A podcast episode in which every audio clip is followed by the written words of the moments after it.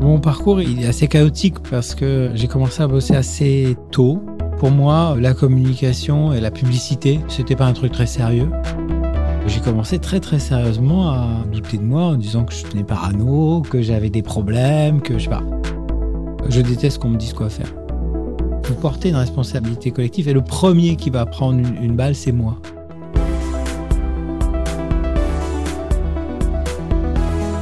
Bienvenue dans Coulisses de CEO, le podcast qui met à nu les dirigeants. Je suis Arnaud Naudan et dans chaque épisode, avec mes invités, on décrypte les challenges des leaders d'aujourd'hui et de demain. J'ai le plaisir aujourd'hui d'accueillir Charles Nati. Bonjour Charles. Bonjour Arnaud. Merci encore d'avoir accepté l'invitation. Donc Charles a, commencé euh, dans l'univers de la communication, puis est surtout connu pour euh, avoir cofondé le groupe, euh, le groupe Pierre Hermé.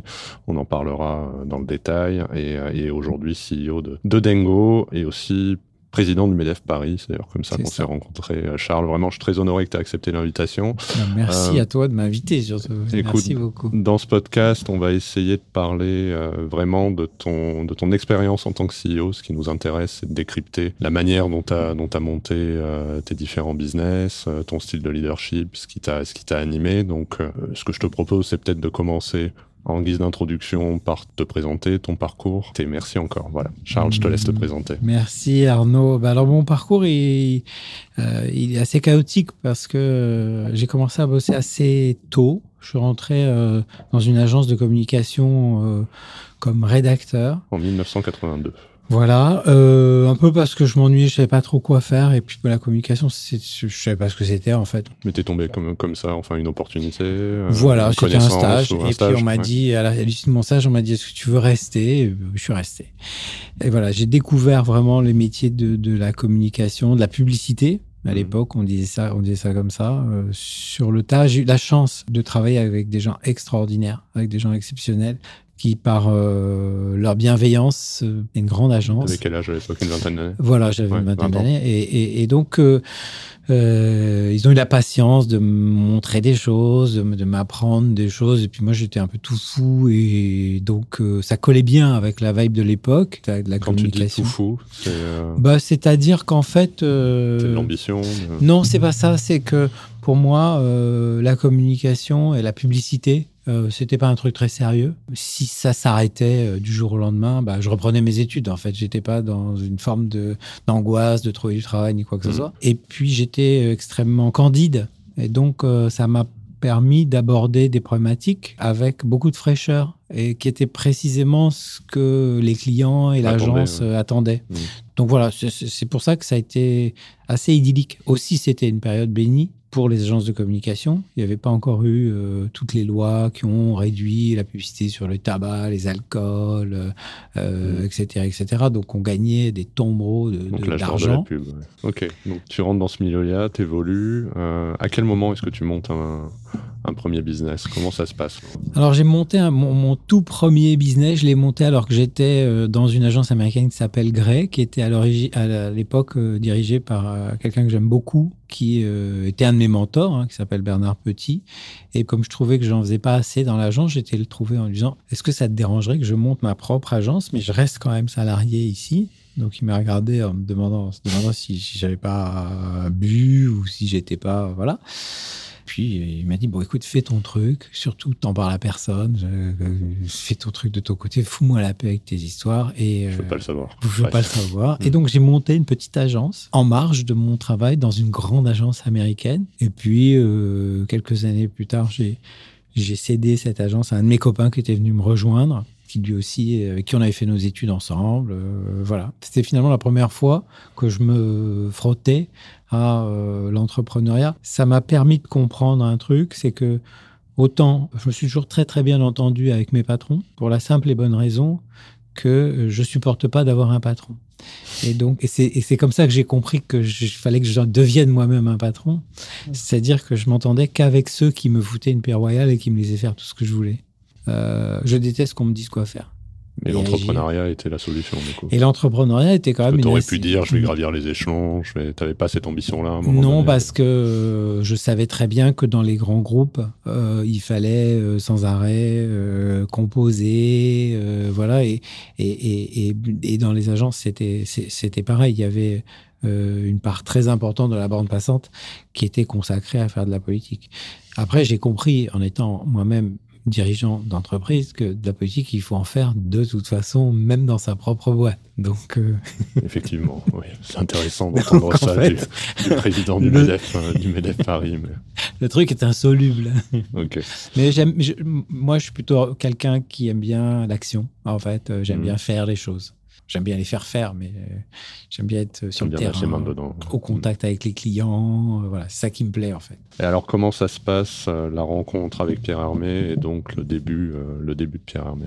Ah, la, rencontre, elle se passe au sein d'une agence de design que j'ai créée dans un groupe américain de communication qui s'appelle Leo Burnett. Et je crée une agence de design avec deux stars du design de l'époque qui s'appelaient Yann Penor et Harry Pecinotti. Et euh, je prends la direction de cette euh, filiale. Les débuts sont assez difficiles et en fin de compte, je rachète euh, cette filiale au groupe pour qu'on soit indépendant. Et on travaille pour un certain nombre de jolies marques. Et à l'époque, Pierre Hermé travaille chez Fauchon, qui vient nous voir. On travaille un petit peu pour Fauchon, puis on devient amis avec Pierre.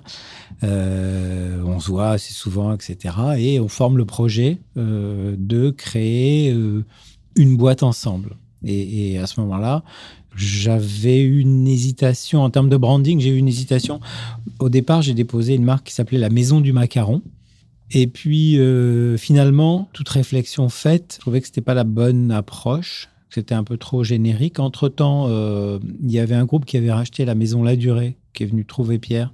Et donc, on a pris un contrat, un contrat de conseil, qui était pour euh, le compte de, la Maison La Durée, qu'on a complètement repimpé. Et puis, dans un mouvement, j'allais dire, parallèle, on a créé la première boutique Pierre Hermé au Japon. Voilà, donc tout ça s'est fait un peu en même temps. Donc j'avais ma boîte de design, un contrat de conseil pour la durée, et puis on crée la pâtisserie Pierre Hermé Paris au Japon parce que voilà, L'idée, tu l'avais, enfin la pâtisserie de luxe euh, qui n'existait pas vraiment à cette époque-là, c'était cette idée-là qui vous a fait monter la. En fait, on a à l'époque euh, la, la, gastronomie haut de gamme, la gastronomie de luxe, elle est assez bien balisée, elle est assez bien encodée pour tout ce qui concerne le salé. En fait, les chefs, euh, Michelin, etc. Voilà, on sait ce que c'est qu'un restaurant gastronomique. Par contre, il n'existe pas l'équivalent dans la pâtisserie. Et surtout, euh, à l'époque, les quelques acteurs de la pâtisserie haut de gamme, qui sont Ediard, Fauchon et le nôtre, euh, ne s'incarnent plus dans la personnalité d'un créateur. Et parallèlement, ce qu'on voit, c'est que finalement, la création euh, s'incarne dans la personnalité d'un créateur. Et c'est d'ailleurs pour ça que je me dis, bah non, la maison du macaron, c'est c'est pas le bon cheval. Le, bon cheval, en termes de branding, c'est Pierre Hermé Paris. Mais tout le monde me dit, mais euh, laisse tomber. Enfin, ça n'existe pas la haute pâtisserie. La haute couture, on comprend, mais la haute, la, haute gastronomie, on comprend. Ça n'a pas été suivi au départ. Ah, pas du tout. Hmm. Mais euh, c'est pas grave parce que comme j'avais euh, une activité de conseil euh, à côté du business PRM, on a pu incuber cette, cette, activité pendant, pendant pas mal de temps. Et ça a permis de, ça a permis de démarrer. Donc une première boutique au Japon, oui. et tu la développes jusqu'à atteindre alors, euh, la première boutique au Japon, elle a très très bien marché dès le départ. Dès l'ouverture, euh, on faisait 14 mètres carrés au sol et un million de dollars de chiffre d'affaires. Donc, euh, c'était sympa. Hmm. ça a permis de vraiment prendre confiance dans le business model. On a ouvert ensuite une boutique rue Bonaparte et on est allé comme ça, on a tenu un peu les choses pendant 7-8 ans avec 4-5 points de vente entre la France et le Japon, euh, jusqu'au moment où on arrive à peu près à 10 millions de chiffre d'affaires. Et comme en face, on a 8 000 euros de capital social, euh, on se dit qu'il est peut-être un peu temps de faire une, une, augmentation de capital. Et donc, on fait rentrer un fonds, Crédit Mutuel CIC, qui est un gestionnaire de FIP, donc, et qui, rentrent, on s'entend plutôt bien, plutôt même très bien avec eux. Et puis ça nous a aidé à accélérer le développement. assez vite, on est passé de 10 millions à 50 millions de, de chiffre d'affaires. Tu voulais établir une marque, tu voulais développer, tu voulais euh, optimiser un exit euh, Moi, je m'ennuie assez vite. Et donc, euh, j'ai besoin d'action. Euh, et quand je dis d'action, j'ai besoin d'un environnement qui est intellectuellement stimulant, euh, dans lequel on va euh, plutôt trouver des idées. Et si possible, des idées que, qui ne sont pas juste de copier ce que fait le petit copain d'à côté. Hmm. Ça, ça me fait en général me lever le matin. On a fait ça pendant très longtemps avec Pierre Hermé et je pense qu'on a créé un mouvement. Et ça, c'était formidable parce que quand tu arrives à créer un mouvement, euh, dans un domaine qui, au départ, n'est pas du tout évident euh, pour personne, c'est-à-dire la pâtisserie ou la gastronomie sucrée qui s'incarne dans le nom d'une personne euh, avec un décalage quand même en termes de prix, avec un premium qui est quand même assez significatif. Quand on arrive, il n'y a personne. Aujourd'hui, il y a plein d'acteurs. Tous ces acteurs, ils sont, ils sont venus parce qu'ils se sont dit, ben, il y a un filon, il y a un marché, il y a, mmh. il y a une martingale quelque part, euh, on va y aller. Moi, j'ai coutume de dire aux gens qui travaillent avec moi, la stratégie, c'est la première victime de la guerre. Oui, je t'avais entendu dire, euh, dire, cette phrase. Tu peux expliquer un peu euh, qu'est-ce que tu as, bah, J'adore j'adore établir des plans et des stratégies. Euh, en ayant euh, vraiment conscience du fait que euh, à partir du moment où les opérations commencent, il faut surtout pas se, focaliser sur la stratégie. Hmm. Il faut être capable d'en changer et d'en changer vite et fort. si les événements montrent que il faut faire autrement. Et très souvent, je trouve que l'erreur qu'on fait, c'est qu'on dit on fait un plan, et puis euh, six mois après, on se revoit, et puis on dit bah alors on en est où par rapport et on passe plus de temps à expliquer l'écart par rapport au plan. Exactement, et le bridge, et comment on va faire pour recoller au plan, etc. Machin. Mais je crois que Jules César, il faisait pas comme ça.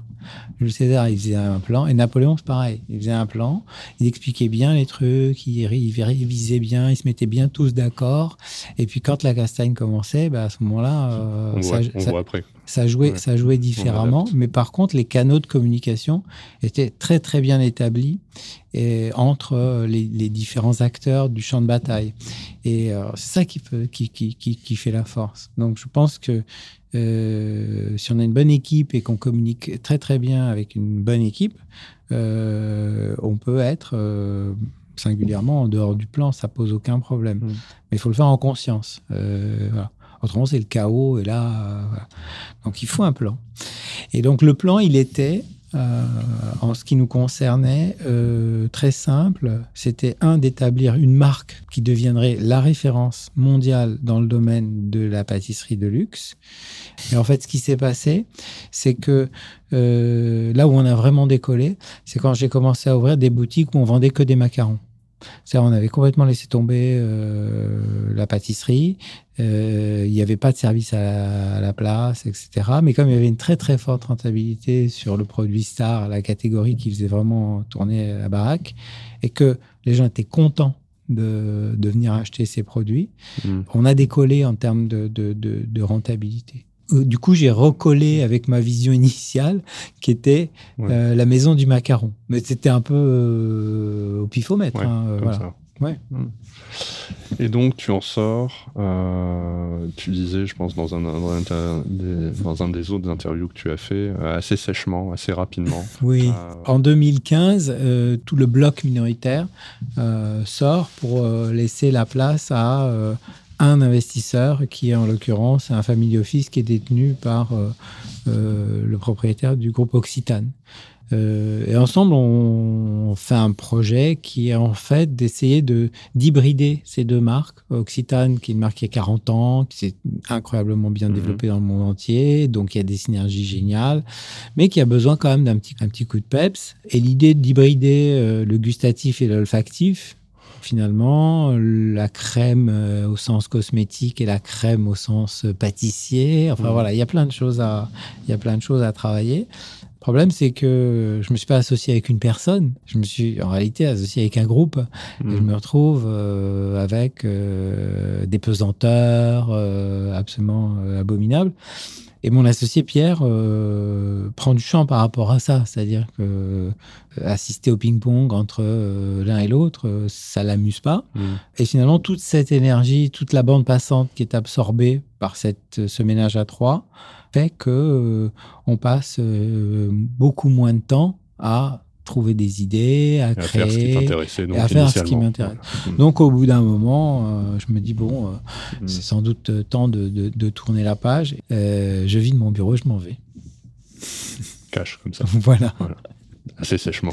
assez sèchement. Bon. Ça, c'était en 2019. Donc, si on dit en 2019, euh, tu vends donc tes, Mm. tes parts au groupe L'Occitane, on imagine avec, avec le return et donc l'exit que tu avais. Et Mhm. donc, quelques années plus tard, tu décides euh, de relancer Oui. dans une nouvelle aventure et tu euh, contribues à monter Dengo. Exactement. Alors c'est drôle parce que bah, le, le monde est petit. hein. Il y a au Brésil euh, une marque qui s'appelle Natura, qui est un peu l'Occitane, euh, les, dont les fondateurs euh, sont euh, investis dans euh, la RSE, la protection de la nature, etc. depuis, depuis l'origine, depuis la création de, de cette boîte, je crois que c'était en 1969.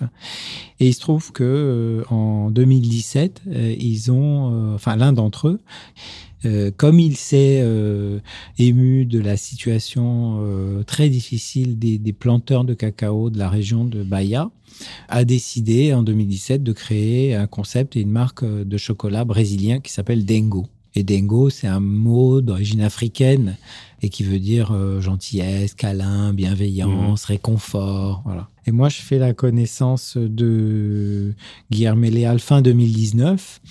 Et puis on se dit, ah bah tiens, on va peut-être faire quelque chose ensemble, euh, voilà, on va se voir l'année prochaine, mais bon, on n'est pas non plus euh, aux pièces. Moi, je... Et puis le Covid arrive, et donc on met tout ça euh, un peu euh, en attente. Et puis quand on sort la tête du Covid deux ans plus tard, on se dit, bon bah ok, alors du coup, on fait quoi? Et donc je m'associe avec le groupe brésilien pour m'occuper euh, du déploiement euh, du projet Dengo euh, à l'international. Parce que le projet Dengo, c'est au départ pour Guillermo Léal une approche, on va dire, pratiquement proche de la philanthropie, puisqu'il a démarré ce truc-là au travers d'une de ses fondations. Et puis, pour en faire quelque chose de, durable, lui, il a un concept qu'il appelle la conservation productive. C'est-à-dire qu'il dit si on veut aller au-delà de la, philanthropie et faire du bien à la planète, euh, bah, il faut que ça devienne un business model. Et en gros, le business model, c'est quoi? C'est d'acheter des fèves de cacao à des petits producteurs, des familles, à qui on va surpayer la fève de cacao en fonction du fait qu'ils atteignent les critères d'impact social, Mhm. d'impact environnemental. Et puis on se retrouve avec des monceaux de, de- de- des tonnes et des tonnes de fèves de cacao. Donc il va, il va falloir euh, les transformer. Donc on les transforme. Et puis euh, ben, on ouvre des boutiques pour pouvoir les vendre. Et ce qu'on propose aux clients, c'est une sorte de, de, bah, de, contrat, enfin de pacte, de dire euh, euh, quand vous mangez, vous vous, vo- vous votez. Voilà, donc Mhm. euh, vous avez la possibilité de voter trois fois par jour. Euh, si euh, vous voulez vous faire plaisir, parce que le chocolat c'est d'abord et avant tout un produit de plaisir, bah, vous avez la possibilité d'acheter un chocolat éthique, durable, responsable, qui se préoccupe vraiment, euh, sincèrement, euh, intégralement de la condition sociale des gens qui cultivent la matière première. Mais qu'est-ce qui t'a t'a intéressé dans ce projet? C'est l'impact sociétal Et oui, de Dengo, c'est ça? Mais Eh toi, oui. tu disais, je crois toi-même, que tu n'étais pas forcément convaincu à un moment donné dans ta Ah, pas vie par tout. ces sujets Ah, ah, RSE et que tu as eu une prise de conscience. Ah oui, oui moi j'ai pas, j'étais pas du tout, du tout euh, là-dedans. Franchement, je trouvais que on en parlait trop, que c'était euh, pénible et voilà. Et moi, j'avais vraiment la tête euh, euh, dans des indicateurs financiers, que les indicateurs finan- extra-financiers. Euh, vraiment, j'avais une, une sorte d'aversion euh, Mm. pour ces choses-là. Alors, je constate quand même que quand je vais faire mes cours chez Carrefour, je peux toujours pas payer avec ma platinum extra-financière. Il faut toujours que je la paie. Donc, il y a quand même du chemin à faire, si tu veux, euh, pour que ça devienne vraiment quelque chose Mm. euh, d'intéressant. Et tu as eu une prise de conscience. oui, parce que Ouais. j'ai vu mes enfants grandir Et j'ai vu leur entourage, euh, leurs copains, etc. Et au fur et à mesure des discussions que j'avais avec toute cette génération, je, ça finit par me faire comprendre que c'était pas du pipeau, que c'était réellement sérieux. Donc du coup, je me suis documenté, euh, voilà. Donc maintenant, je peux te parler de Bruno Latour ou euh, de gens comme ça, euh, hmm. voilà. Est-ce que c'était ça que tu rêvais de faire? Que dès le plus jeune âge, tu t'es dit un jour, voilà, je serai, je serai un patron, je vais créer quelque chose. Alors, il y, a une dimension chez moi qui consiste vraiment à faire ce que j'ai envie de faire. Et donc, de ce point de vue-là, oui. Après, je me suis jamais dit, je vais être patron de boîte, je vais faire euh, du design, de la communication, euh, de la pâtisserie, du chocolat, etc. Ça, c'était beaucoup trop loin. Je pense que je rêvais d'être cosmonaute ou pompier, un peu comme tout le monde, mais euh, la liberté. Je, je, suis vraiment attaché à la liberté, et puis c'est viscéral. Alors, je suis content que tu dises le mot liberté, parce que j'avais des questions sur le sujet. Tu me disais qu'il y avait quelque chose qui te tenait beaucoup à cœur, c'était la liberté d'entreprendre, et que tu estimais que globalement, cette liberté-là, aujourd'hui, euh, elle pouvait être mise en cause. Voilà, quel est ton point de vue là-dessus, sur aujourd'hui euh, la capacité qu'on a à pouvoir entreprendre? Je suis extrêmement frappé. Toutes les populations, inclus euh, les décideurs économiques, dès qu'ils sont confrontés à une difficulté, veulent de la régulation. Donc, on est toujours dans cette espèce de schizophrénie euh, de vouloir plus de sûreté, plus de sécurité, plus de contrôle, plus de tout, alors qu'on n'a jamais euh, été dans un monde aussi sûr, aussi régulé, aussi contrôlé. Enfin voilà, nos, grands-parents vivaient dans des dans des hum, conditions de précarité qui étaient euh, extrêmes à tout point de vue mmh. comparativement aux nôtres. Et donc on, est sans arrêt en train de se dire oui on veut la liberté machin etc. Et à la première occasion on va bondir sur le fait de revendiquer euh, contre.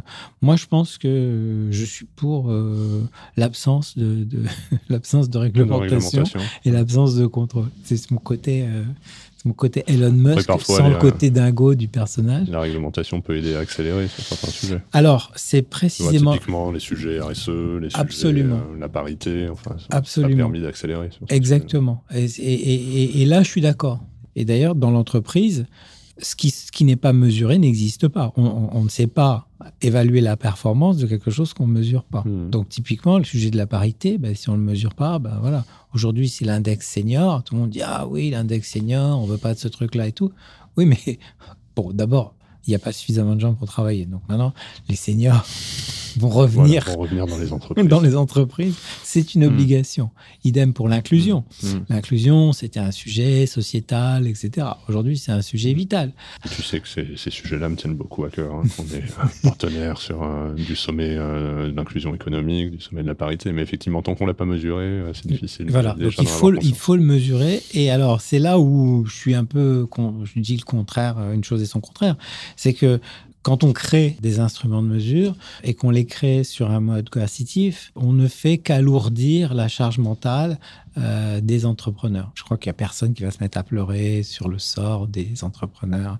Mais en fait, je pense qu'on pourrait obtenir le même résultat si justement on essaie de positiver, valoriser et dire bah, tenez, regardez, euh, eux ils font bien parce que euh, bah, comme toi tu le fais, ils s'impliquent dans l'inclusion et ce genre de sujets qui sont des sujets vertueux quelque part, ça sert la marque employeur. Et ça devrait suffire. On n'a pas besoin qu'il y ait des fonctionnaires ou euh, des euh, élus politiques qui parfois ont une euh, notion quand même assez éloignée de ce que c'est que la vraie vie, mmh.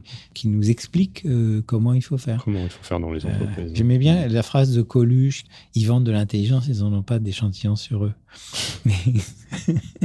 Mmh. c'est pour ça que je reviens à la liberté, c'est que je pense que si on fiche la paix aux gens, mais qu'on leur indique quand même la voie. Hein. C'est pour ça que les indicateurs, c'est bien.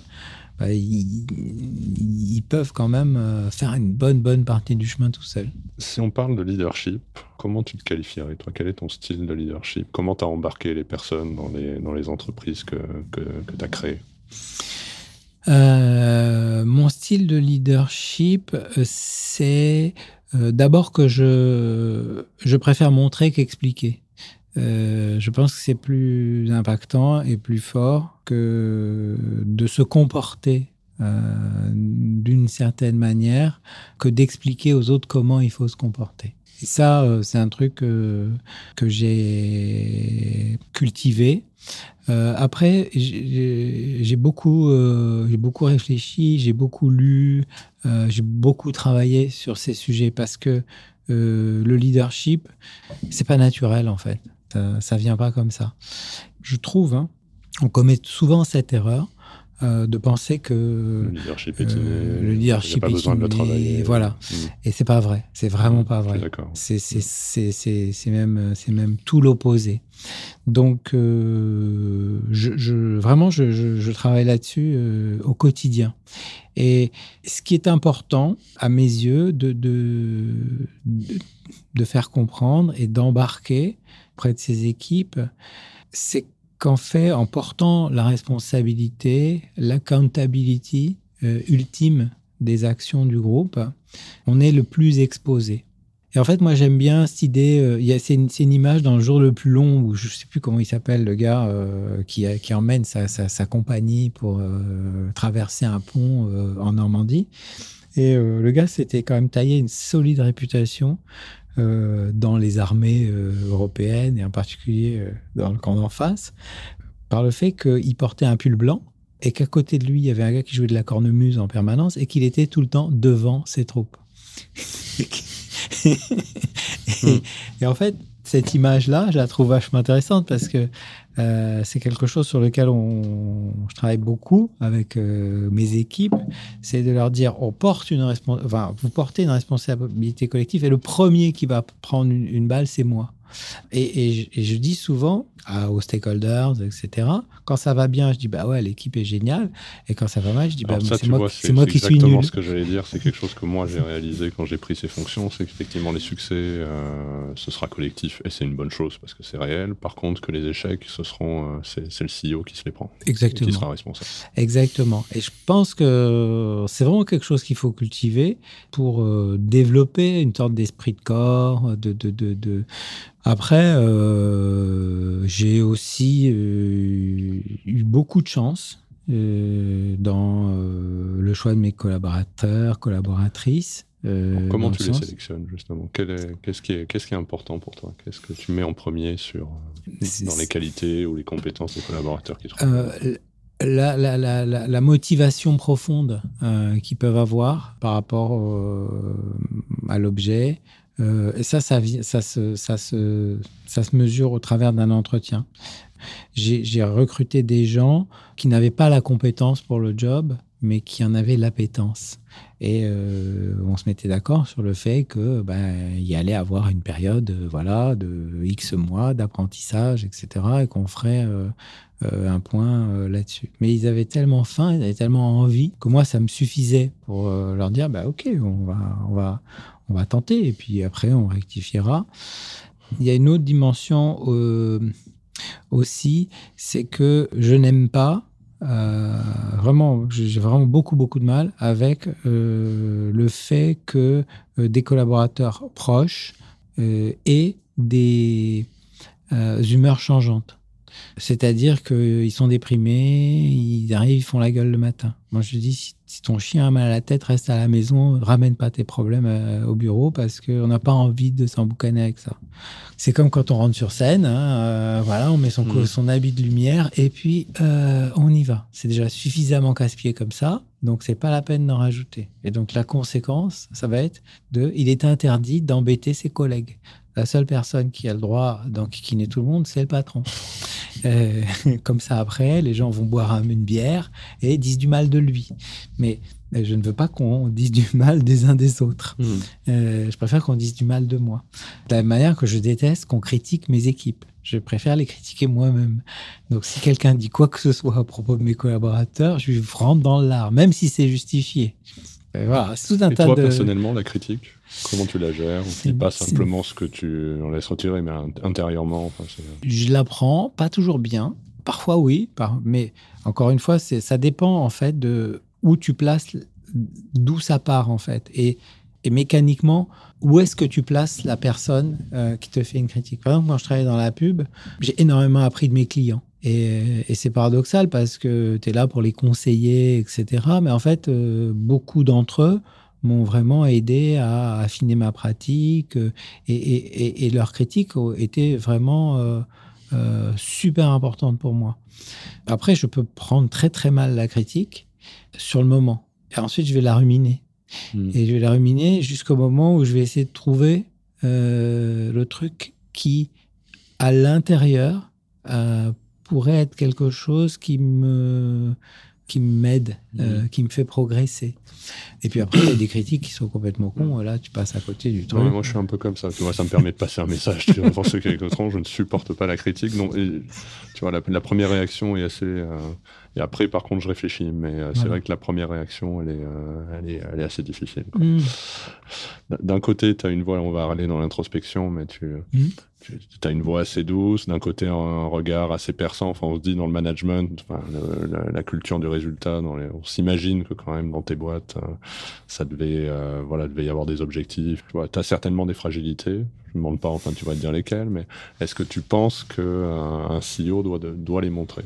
Alors, Ou est-ce que le CEO doit rester toujours droit, résilient, euh, invulnérable C'est une question de, de, confiance et de confiance en, son environnement. Au fur et à mesure de ma, mon évolution, de ma carrière et en prenant de l'âge, j'ai appris euh, à communiquer clairement euh, sur ce genre de choses auprès de mon équipe. j'ai vraiment appris à, à dire euh, ce qui me place dans l'inconfort, euh, ce qui m'inquiète, euh, ce que je redoute, etc. Et de manière pas du tout confrontationnelle, c'est-à-dire la difficulté, c'est de ne pas les faire se sentir responsables d'un état qui finalement t'appartient. Donc de, de, trouver les mots pour dire face à cette situation, euh, voilà ce que je voilà ce que je ressens. Et c'était très intéressant d'ailleurs parce qu'on l'a vécu. On a eu un problème euh, d'entreposage d'un certain nombre de nos produits et, donc la qualité euh, s'en est trouvée dégradée. Ça n'a pas duré très longtemps, mais et, mais pendant plusieurs jours, moi je goûtais les produits et je les trouvais pas bons. Et quand je regardais autour de moi, personne ne semblait me dire, douter que les produits étaient pas bons. Et donc, euh, j'ai commencé très, très sérieusement à douter de moi en disant que je devenais parano, que euh, je, faisais trop de choses, que j'étais, que j'étais mal, que j'avais des problèmes, que je sais pas. Tu vois, mhm. je, commençais à me dérouler un film assez, euh, assez terrible jusqu'au moment où il y a un collaborateur qui a intégré la boîte, qui venait d'arriver. Puis j'ai pris un produit, je lui ai dit, bah tiens, goûte. Et il m'a regardé, il m'a dit tiens, c'est bizarre parce que c'est pas c'est pas la même chose que ce qu'on a goûté il y a un mois. Et là, j'ai mmh. dit ok. Donc il y a un sujet, on a investigué, on a tracé les lots qui étaient pas bons, enfin il y avait rien d'extraordinaire, enfin il y avait rien de, rédhibitoire. C'est juste que le goût avait un petit peu changé et euh, il y avait ce, ce, petit truc qui me rongeait de l'intérieur, tu vois. Et j'ai fait une grande séance de débrief avec mon équipe en disant voilà pendant des semaines euh, moi, j'étais tout seul avec mon inquiétude. Je tournais en rond. J'essayais de attirer votre attention sur le fait qu'il y avait peut-être un problème et je voulais pas l'induire en vous disant euh, de manière ostensible bah, goûtez ça et puis dites-moi si c'est bon parce que là d'un seul coup tu fausses complètement le truc et, et je vous ai pas trouvé et, et je vous en ai voulu et ça m'a énervé. Donc on a fait le post-mortem de, mm. de, cette, euh, de cette situation et sur le fond, parce que la vraie question c'est de résoudre le problème, la racine du problème, et, et, et aussi dans mon vécu. Donc j'essaye d'approfondir de, de, ces choses-là pour creuser sur ce point de la vulnérabilité, mais euh, tu vois, là, je, rentre dans un, dans un cercle de dirigeants où euh, une des premières questions qu'on m'a posées, c'était le, côté justement sur la vulnérabilité, de, chercher justement des, des qui n'auraient pas peur de parler de leurs doutes dans leur secte, parce qu'on en a tous hein, quand même malgré tout. Toi, des doutes, j'imagine que dans ta carrière, euh, bah, tu en as eu, tu as fait des erreurs, etc. Est-ce que euh, voilà, comment tu gères ça? Comment est-ce que tu gères euh, cette pression? Là, en plus, je dirais, tu étais, avec des associés, tu n'étais pas mmh. tout seul, l'impact que peut avoir le dirigeant. Mmh. Comment tu gères ce stress, un peu cette solitude de dirigeant et donc le côté. Euh, il y a plein de. Tu penses ou en fait tu as navigué comme ça dans ta carrière sans trop te poser, euh, non, non, de questions, je, tu l'as Je, je, me suis posé plein de questions. Je veux dire, la, rétrospectivement, si je, si je revisite certains, certains moments clés, la, seule, je, je, je referai à peu près tout pareil, sauf à certains moments clés où alors, c'est de l'auto-persuasion hein, cognitive, mais, à certains moments clés, mon intuition me disait une chose et, euh, et j'écoutais euh, la vie de mon entourage et je faisais autre chose. J'écoutais pas ma voix intérieure et, ça, ça, ça, entraînait des, des, difficultés. Alors évidemment, je m'en veux de ce truc-là, mais on sait très bien que que c'est une fabrication de l'esprit, c'est-à-dire que c'est une auto-persuasion euh, cognitive. C'est mmh. comme quand tu es en retard et que d'un seul coup, euh, tu es un peu à la bourre, tu conduis, puis tous les feux passent au rouge. Bah oui, forcément, euh, tu dis que l'univers est contre toi. mais mais, mais c'est pas comme ça que ça se passe. Est-ce que tu as eu des moments où est-ce que tu penses que finalement le CEO doit être de base un peu parano pour, pour gérer son entreprise? Ah oui, ah oui, oui, oui, oui. Euh, la question du risk management, en fait, elle est super importante. Moi, je fais toujours un assessment de, de, tout en regardant les choses euh, vraiment de la manière la plus le, le, le, risque en fait euh, la plus la plus négative possible et j'essaie d'anticiper voilà ça vient aussi du fait que pendant de nombreuses années parmi mes clients j'avais euh, euh, une institution qui s'appelle l'autorité de sûreté nucléaire. Hmm. Et, les, et, les, travaux qu'on a menés à l'époque ont permis de, de changer un petit peu la philosophie de, de, dominante du monde qui travaillait dans, dans, le domaine nucléaire parce que c'est un monde très technique avec des gens qui sont très brillants, etc., pour qui tout était fait pour que euh, il n'y ait pas d'accident possible. J'ai vraiment contribué à ce que la doctrine change, de, de, dire oui, certes, tout est fait pour que l'accident ne se produise pas, mais la seule chose dont on peut être absolument certain, c'est qu'il va se produire quelque chose qu'on n'avait pas prévu. C'est-à-dire, la mmh. seule certitude qu'on peut avoir, c'est qu'il y a une incertitude. En fait, les seules choses qui se produisent de façon absolument certaine, c'est celles qu'on n'a pas vu venir. Hmm. Et, donc, hmm. moi, je crois à la parano du chef d'entreprise parce que, euh, quelque part, il faut se projeter, euh, essayer au maximum de se dire, OK, quel est le truc qui, qui est vraiment invraisemblable qui pourrait nous arriver? C'est toujours intéressant? Hmm, c'est clair, c'est clair. Bon, j'imagine que tu as beaucoup travaillé pour en arriver là où tu es arrivé, pour développer euh, bah, déjà le groupe, euh, le, groupe Pierre Armé. Comment tu gérais ton agenda? Est-ce que tu avais des moments euh, bloqués Tu vois, typiquement, j'ai une demi-journée toutes les deux semaines qui est bloquée pour faire autre chose. Enfin, est-ce que tu avais. comment tu t'organisais? Comment tu séparais, si tu séparais le, non, je le pro, le perso? Moi, je suis très mauvais pour les routines. en fait, quand mes enfants étaient petits, J'essayais euh, de vraiment passer du temps avec eux quand je pouvais et du temps euh, extrêmement qualité, enfin du temps qualitatif. Et je crois que c'est vraiment, c'est, un peu la, c'est un peu le, le, fil que je poursuis. C'est-à-dire que euh, je pense que le principal poison de nos existences, c'est, c'est l'ubiquité auquel les outils, en particulier le téléphone portable, nous donnent accès. Et euh, on a commencé cet entretien, on a mis nos téléphones en mode avion. Et moi, je mets très souvent mon, mode mon téléphone en mode avion parce que je veux pouvoir euh, participer 100% euh, au moment. Et puis, quand on le remet, quand on le remet en route, en général, on paye un peu hmm. le truc.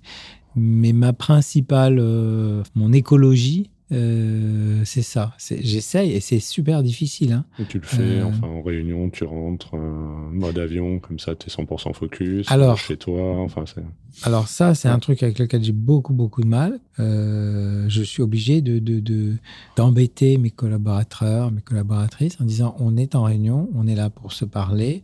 On ne répond pas à ces textos, on ne regarde pas ses mails, on ne regarde pas les notifications, on ferme son mmh. ordinateur. C'est super dur C'est vraiment super dur parce que tout le monde imagine qu'on peut être là en écoute flottante, un peu là, un peu pas là, etc. Et c'est une perte d'efficacité absolument totale. Et, attention, hein, je suis loin d'être exemplaire dans ce domaine hein, parce que pour peu qu'on soit là et que ça dure un peu trop longtemps et que le sujet m'ennuie, je vais prendre mon téléphone et je vais regarder mes, les, les 50 WhatsApp qui sont arrivés depuis une demi-heure euh, ou les mails ou les trucs. Enfin bon, voilà. ça, merci d'avoir mis le mode avion quand on a démarré l'enregistrement. Euh, tu, lis beaucoup, tu lisais beaucoup Oui, moi je lis beaucoup. Enfin, je, je, je, je, lis autant que je peux. Ça a toujours été comme ça, euh, Alors j'ai démarré euh, quand j'avais 7 ou 8 ans par l'encyclopédie en 12 volumes. j'ai ouvert le, le, premier volume à la lettre A et puis ensuite euh, je l'ai lu comme ça au fil du temps pendant et, et, quand j'étais ado, euh, enfin quand j'étais gamin, euh, je, passais beaucoup de temps à la bibliothèque avec une approche un peu obsessionnelle, c'est-à-dire que je prends un livre au hasard. je trouve pas bien, au bout de 10 pages, je le remets à sa place. je trouve bien, je lis tout ce que le gars a écrit, enfin, l'auteur ou l'autrice a écrit. Donc, euh, je, fais des verticales comme ça. D'accord. Sur euh, n'importe quel domaine. Ah oui, ça, n'importe quel, euh, n'importe quel, thème. n'importe quel thème, n'importe quel domaine. Après moi, ce qui, forcément, le, les auteurs français et le style vont emporter mon adhésion. Après, quand c'est des auteurs étrangers, il y a toujours le problème de la traduction. Donc, euh, et après, tout ce qui est dans les ouvrages un peu euh, plus théoriques, moi, je, me suis vraiment beaucoup passionné pour tout ce qui a trait aux, sciences euh, cognitives, aux approches de, des, comportementales. Pourquoi? Parce que c'est ça qui a aussi nourri mon, ma compréhension des mécanismes de la communication et de la publicité. Et puis le dernier domaine qui a été vraiment un grand éclairage pour moi, ça a été la sémiotique. Et euh, la sémiotique, c'était grâce à un, chercheur, un théoricien qui s'appelait Jean-Marie Floch. Et Jean-Marie Floch dirigeait Ipsos Sémiotique à l'époque. Je ne savais pas ce que c'était que la sémiotique, mais je trouvais que le nom était sympa. Donc, euh, j'ai rencontré un gars et je lui ai demandé de m'expliquer ce qu'il faisait. Donc, je l'ai rappelé le lendemain en disant Est-ce que vous pouvez tout me réexpliquer du début? Euh, Alors, est-ce que tu peux le faire pour 90% des gens qui doivent se poser la question Mais c'est quoi la sémiotique? Eh ben, c'est très simple. en fait, la sémiotique, c'est extrêmement simple, euh, si je peux la résumer ainsi. c'est de s'intéresser aux signes et, à ce que les signes expriment. Euh, c'est tout le contraire de ce qu'on apprend quand on va à l'école. Euh, on nous donne un texte et on nous dit euh, qu'est-ce que l'auteur a voulu dire? Et en fait, la sémiotique fait l'inverse. La sémiotique s'intéresse à ce que l'auteur dit. Ce qu'il a voulu dire, on s'en fout royalement. C'est très très intéressant parce que quand on regarde des campagnes de communication, on les regarde souvent sous l'angle de qu'est-ce qu'on a voulu dire. Et on oublie de regarder ce que ça dit en vrai, pour de bon. Et, hmm. donc, euh, ça passe par une technique qui consiste à décortiquer euh, les éléments euh, signifiants, donc de décortiquer les signes un par un, donc de casser le message en petites briques et de prendre chaque petite brique et de regarder ce que elle dit intrinsèquement. Et c'est donc l'addition de tout ce qu'elle dit qui compose le message. Et alors, euh, je trouve ça assez formidable, parce que pour moi, c'est une simplicité euh, absolue, euh, mais c'est totalement contre-intuitif. En fait, on passe son temps à interpréter, alors que la sémiotique n'est pas dans l'interprétation, la sémiotique est dans l'analyse. Et ça, concrètement, dans... est-ce que ça t'aide, ça t'a aidé, c'est euh, ou c'est à moi, tu vois, est-ce que c'est un conseil que tu donnerais aux gens de dire, parce que quand tu t'animes là en parlant, tu te dis tiens, finalement ça donne envie, on va tous aller regarder. Euh. Ah oui, il bah, faut lire déjà un bouquin de Jean-Marie Floch euh, qui, qui, s'appelle Sous les signes, les stratégies, où il explique ça, il explique ça très bien. En plus, il a mis au point un certain nombre de matrices qui sont euh, bon, compliqués à comprendre euh, comme ça euh, de prime abord, mais en réalité sont assez simples. et on s'aperçoit qu'il y a des invariants en fait dans les récits et que quand on comprend les invariants des récits, on comprend comment ils se structurent entre eux et donc de manière systémique. Et, et ça permet de, de, de, bâtir des histoires, des sagas, de raconter l'histoire du Picasso de la pâtisserie, et des choses comme ça. je suis assez admiratif des gens qui arrivent à lire comme ça. vois, moi, je, je, lis un bouquin par an et c'est un Marc Lévy, tu vois. Donc, au mois d'août, hein, en vacances, je suis assez admiratif mais tu trouver le temps en fait. tu écoutes des podcasts. Mais j'écoute des podcasts. Ah, voilà, c'est ça. Je me rattrape par, par ça. Euh, comment tu fais justement pour te documenter enfin, sur l'actualité, suivre, etc. J'écoute pas mal la radio, comme je passe beaucoup de temps dans les transports, j'écoute pas mal la radio. Et du coup, ça me fait rebondir sur des choses. Euh, j'écoute aussi ce que me disent mes amis. Souvent, ils me conseillent des choses. Et euh, voilà, les gens que je rencontre. Euh, toi, tu vas me parler d'un truc. Mm. je vais m'y intéresser. Ça va faire tilt. Je vais m'y intéresser. Puis je vais, je vais creuser. Puis si ça se trouve, je vais aimer. Et donc, du coup, si j'aime, je vais lire tout ce qui est disponible sur le sujet. voilà. Quand on, quand on s'est mis en place, là, on parlait de, de chat GPT. Quel est ton point de vue justement là-dessus, sur l'impact que ça va avoir? Euh, Moi, je trouve que c'est un outil euh, extraordinaire que j'ai découvert. Tu es, es, sur le 4 Le 4. J'ai découvert la version 2.5 en lisant un livre euh, de l'ancien patron de Google en Chine qui s'appelle Kai Fu Lee, qui a écrit un bouquin qui s'appelle AI 2041 où il décrit euh, sous forme de petites nouvelles, puisqu'il a écrit, il a coécrit le livre avec un auteur de science-fiction. C'est des petites nouvelles.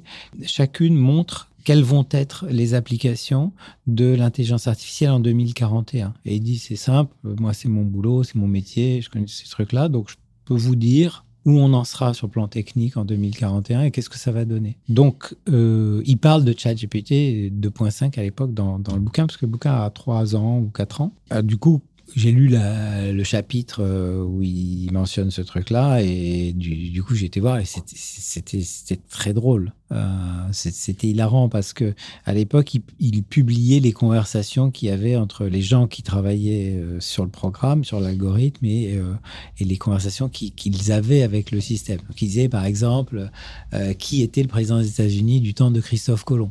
Et là, le truc buguait complètement, sortait des noms, mmh. du genre Groucho Marx. Donc il y avait un côté très ludique qui m'avait séduit à l'époque Aujourd'hui, c'est un outil de travail qui est, euh, c'est presque un compagnon. On peut, peut passer, on peut passer un moment à avoir une discussion avec ChatGPT. Euh, j'ai un ami philosophe qui s'appelle Benoît Elbrun, qui est très très euh, adverse aux technologies, euh, etc. Je, l'ai forcé à s'asseoir à côté de moi et lui montrer comment ça fonctionne, ChatGPT. Et au final, il m'a dit, bah, tu vois, le truc est pas complètement déconnant. Les, les réponses qu'il donne sont quand même assez structurées. Et c'est vrai que c'est assez savoureux de dire à ChatGPT, est-ce que sur tel sujet, euh, qu'est-ce qu'en aurait dit Platon? Et puis, euh, et, donc il va t'expliquer ce qu'en aurait dit Platon. Et, puis tu lui dis oui, mais euh, et Karl Marx lui aurait répondu quoi?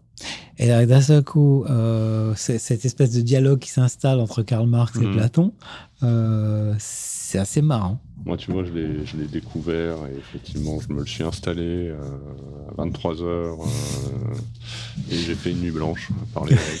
Et, euh, et, ça en devient presque inquiétant parce que, effectivement, c'est ce que je te disais. Moi, je, je, lui parle comme à une vraie personne. Et, uh-huh. le matin, je dis bonjour, voilà, comment tu vois la journée, j'ai ça et ça dans mon agenda, enfin, comment je dois prioriser. C'est vraiment devenu un outil. Je pense que c'est la, version 4 là est quand même assez, assez bluffante. Assez bluffante et les innovations qui s'annoncent pour la fin d'année. Hier, j'ai fait un j'ai fait un meeting où on a euh, enregistré le meeting de manière à pouvoir euh, lui demander, euh, au travers d'une application, de faire le résumé du, enfin, les minutes du meeting. Et ça marche plutôt pas mal. D'ici la fin de l'année, hum, il semblerait qu'il sera aussi en mesure de remettre en forme les minutes du meeting sous la forme d'une sorte d'exécutif summary avec, un, avec des actions dans un PowerPoint. Et euh, moi, je trouve ça assez génial parce que euh, je me bats très souvent euh, sur le fait, sur, sur, des choses très, très basiques où on va passer du temps sur un PowerPoint, on va dire est-ce que c'est mieux si le texte il vient par la gauche ou par la droite? En fait, on n'en a rien à foutre. La mmh. question, c'est qu'est-ce que dit le texte? De quoi on parle? rendu de réunion, c'est fini. Voilà. ce sera fait automatiquement. Enfin, ça va faire gagner un temps absolu.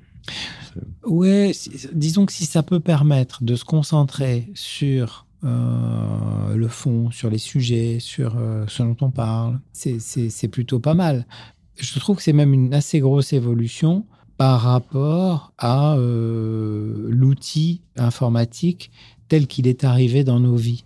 Tu vois, moi, j'ai connu le monde du travail avant l'ordinateur. J'avais pas d'ordinateur et j'avais pas de téléphone. Et donc, si tu voulais écrire un truc à ton client ou à ton patron, euh, bah, fallait sérieusement euh, prendre sa tête entre les mains pour réfléchir à ce que tu allais lui dire et comment tu allais amener le truc et quels étaient les arguments. Aujourd'hui, on a des gamins qui, euh, parce qu'ils ont euh, des outils, des ordinateurs, etc., écrivent des tartines de trucs pour rien ça, ça sert à rien. Les graphes euh, n'expriment aucune, aucun finding. Il n'y a mmh. aucune idée derrière. C'est juste du collage et du compilage de data. Et quand tu leur dis, mais euh, au fond, euh, ok, d'accord, mais alors on fait quoi? Ah, Tu te dis, bah, je mmh. sais pas. Là, on va, on va, on va on va passer à un autre, un autre niveau, je pense. Sur l'IA, tu fais partie des inquiets, tu fais partie des, optimistes. On entend beaucoup de gens dire que voilà, 80% des métiers vont être euh, transformés par l'IA. Euh, moi, j'en sais quelque chose dans notre secteur. Toi, tu vois les choses comment? Je vois les choses avec beaucoup d'optimisme, mais, parce que je suis optimiste par nature. Mais il je, y, a, y a ce, cette vidéo euh, formidable où euh, AlphaZero, qui est l'intelligence artificielle de Google, euh, bat à plat de couture euh, le plus grand joueur de Go du monde. Mm. Il le bat sur une stratégie que personne n'a jamais vue. Et tous les analystes, tous les grands maîtres de Go, les gens qui bah, connaissent toutes les parties de Go depuis Nabucodonosor, ils disent mm. Ah mince, alors on ne savait pas qu'on pouvait faire comme ça. Et moi, je trouve qu'une machine qui a cette puissance-là, si on lui dit, mais dis donc, en fait, euh, voilà, tu as entendu parler du réchauffement climatique, euh, tu n'aurais pas une idée un peu de derrière les fagots qui nous permettrait de nous en sortir? Eh bien, si ça se trouve, il va en trouver une, dis donc. Hmm. Charles, je crois que je vois l'heure et puis on nous fait des signes. Je crois qu'il est temps de, s'arrêter là. Mhm. Merci encore pour cette discussion. Je l'ai trouvé très inspirant. J'espère que voilà, les auditeurs euh, partageront cet avis. J'étais ravi de t'avoir euh, avec moi. Merci encore d'avoir accepté. Merci. de toute manière, on se, revoit très bientôt. Merci beaucoup Arnaud. C'était un très bon moment pour moi aussi. Merci. Merci infiniment. Merci beaucoup d'avoir écouté cet épisode de Coulisses de CEO. Je vous donne rendez-vous la semaine prochaine avec un nouvel invité. Pour ne manquer aucun épisode, abonnez-vous sur votre plateforme d'écoute préférée et partagez l'épisode parce que le podcast, finalement, c'est comme les valeurs d'une entreprise, ça se partage.